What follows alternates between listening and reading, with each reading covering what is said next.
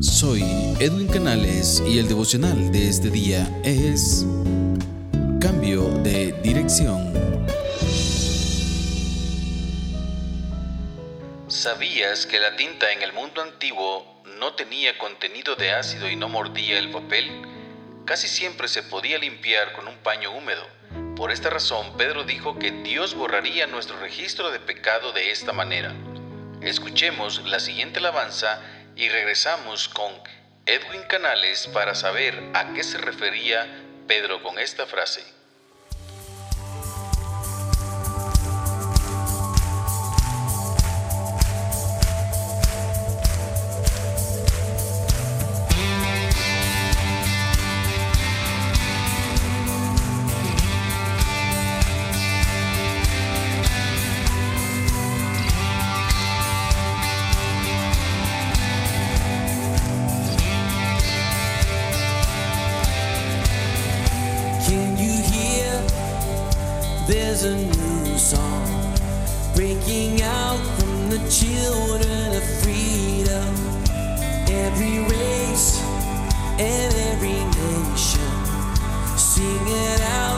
Sing a new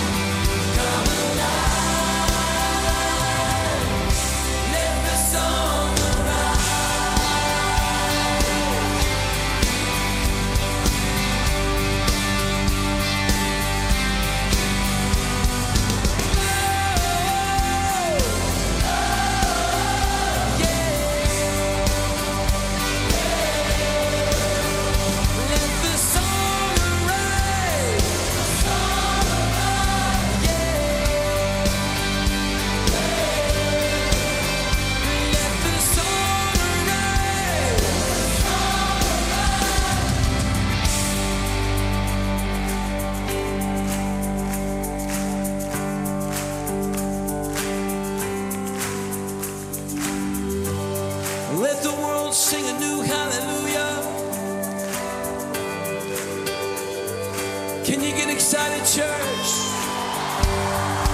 From Africa to Australia,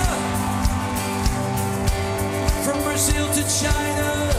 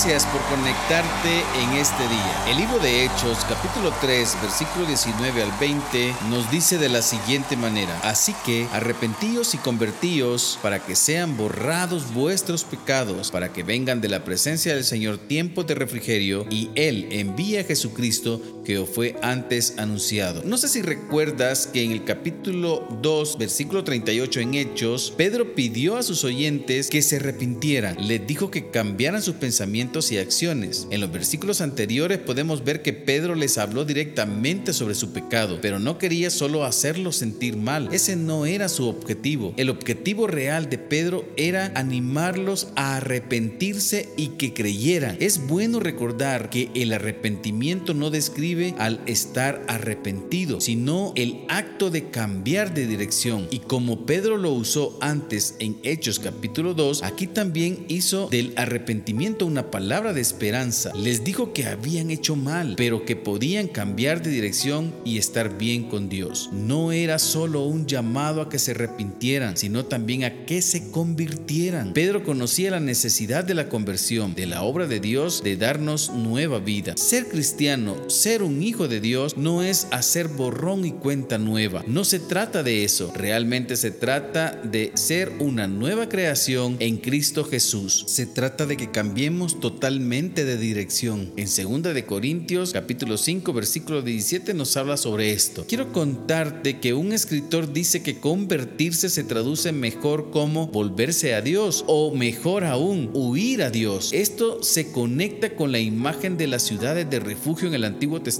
No sé si te recuerdas sobre esto. Ahora corremos hacia Jesús como nuestro lugar de refugio. Pedro pasó a describir dos beneficios del arrepentimiento y la conversión. En primer lugar, Pedro dice que para que sean borrados vuestros pecados. Este fue el primer beneficio del arrepentimiento que Pedro les presentó. Al que se arrepiente y se convierte, se le perdonan sus pecados y el registro mismo es borrado completamente. Estos pecados son borrados. Esto lleva la idea de limpiar la tinta de un documento. La tinta en el mundo antiguo no tenía contenido de ácido y no mordía el papel. Casi siempre se podía limpiar con un paño húmedo. Pedro dijo que Dios borraría nuestro registro de pecado de esta manera. El segundo beneficio de arrepentirse y volverse a Dios era que vengan de la presencia del Señor tiempos de refrigerio. Al hablar de tiempos de refrigerio, Pedro se refería al tiempo en que Jesús regresará y gobernará con justicia. Los tiempos de refrigerio definitivos se cumplirán cuando Jesucristo regrese en gloria. Dios envía tiempos de refrigerio a su pueblo hoy en día. Debemos orar a Dios por esto y creerle que enviará temporadas de avivamiento y refrigerio. Toda persona sensata quiere que sus pecados sean borrados. Toda persona cansada quiere que Dios le envíe tiempos de refrigerio que vengan de la presencia del mismo Señor Jesucristo.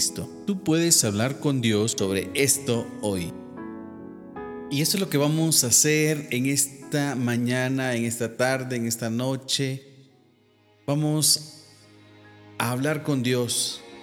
Vamos a, te- a- a tener ese tiempo de refrigerio con Él. De eso se trata, de tener tiempo de refrigerio con Él.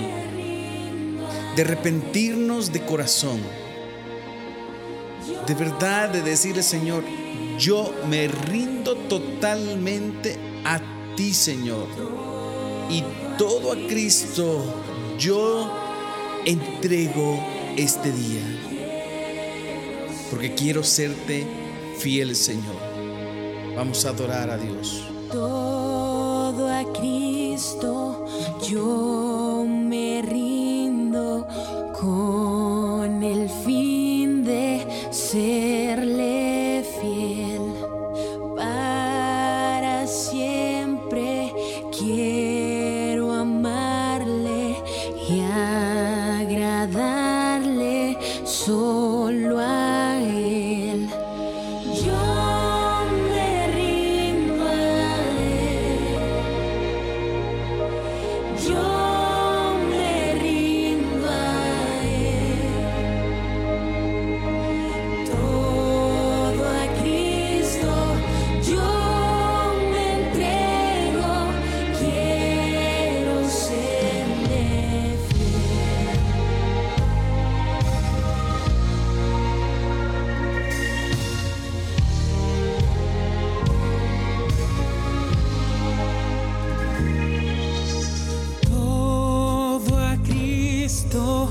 Yo me rindo y a sus pies postrado.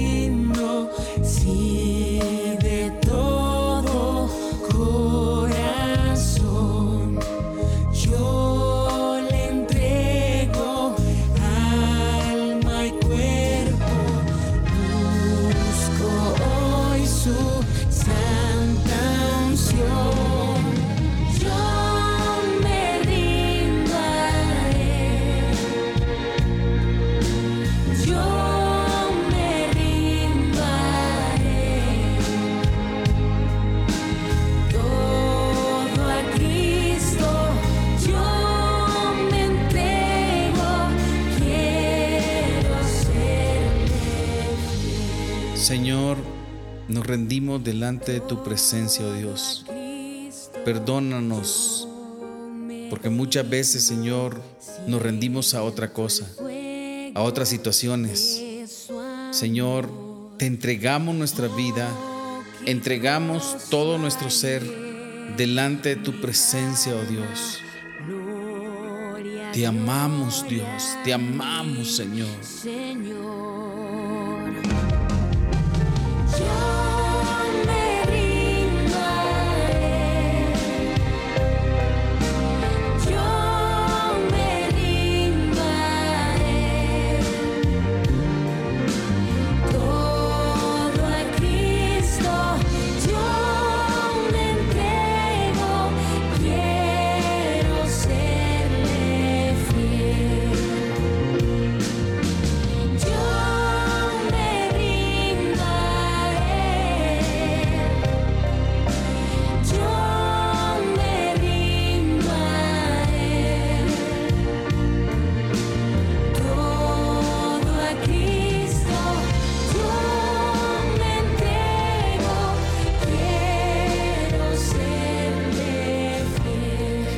Esa es nuestra oración, Señor. Quiero serte fiel hasta la muerte, Señor, o hasta que tú vengas por tu iglesia. Yo quiero serte fiel, Señor. En mi manera de pensar, en mi manera de actuar, quiero serte totalmente fiel, Señor Jesús. En el nombre poderoso de Cristo Jesús. Amén. Que Dios te bendiga.